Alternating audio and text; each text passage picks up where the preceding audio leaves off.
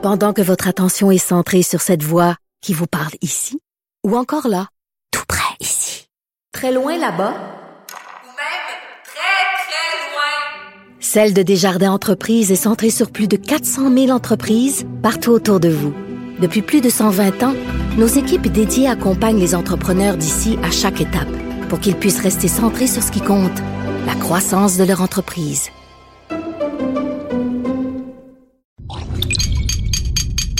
Cube Radio. Salut, c'est Charles Dran avec l'équipe dans 5 minutes. On s'intéresse aux sciences, à l'histoire et à l'actualité. Aujourd'hui, on remplace les avocats par des robots. Pas les légumes, hein? Les professionnels du droit. Connaissez-vous Do Not Pay? C'est une application, une intelligence artificielle qui vous permet de contester une contravention de stationnement ou de demander un dédommagement à une compagnie aérienne, par exemple, pour un retard de vol ou la perte de vos bagages. Bon, ça reste assez simple à hein, contester une amende de stationnement. Cela dit, Do Not Pay, c'est une app qui a été développée par un ado britannique. Oui, un ado.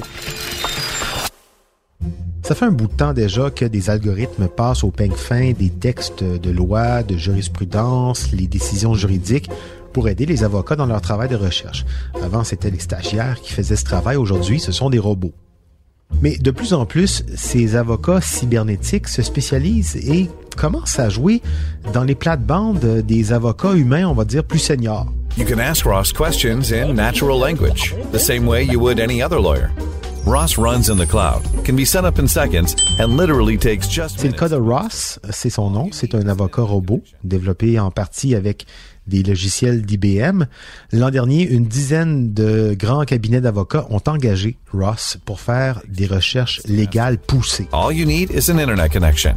Ross est configuré pour entretenir en plus des conversations légales à hauteur humaine, il comprend les questions et en plus il offre des réponses complexes résultant d'analyses légales rigoureuses.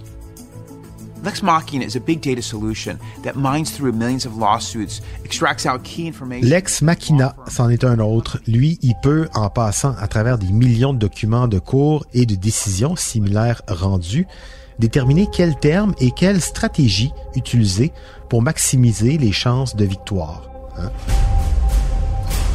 Prémonition, c'est une entreprise basée à Miami, vante les services de son robot légal en disant pouvoir prédire qui va gagner avant même que le procès ne débute en se basant sur des analyses statistiques, sur des verdicts de cas similaires. Là, quand on est rendu là, on a un pied dans Minority Report, le livre de Philip K. Qui a inspiré le film, dans lequel les policiers arrêtaient des gens avant qu'ils commettent des crimes. Et c'est pas tout. Qu'est-ce qui arrive quand tu peux prédire qui va gagner? La nature humaine, hein? pas seulement les avocats, on est des joueurs, on cherche toujours une occasion de faire la pièce. Prévoir des résultats permettrait donc de parier dessus, des pôles de droit. Et justement, une autre entreprise des fins finaux de la Silicon Valley, Legalist, offre ce qu'ils appellent des solutions de financement pour de la litigation commerciale. Qu'est-ce que ça veut dire ça?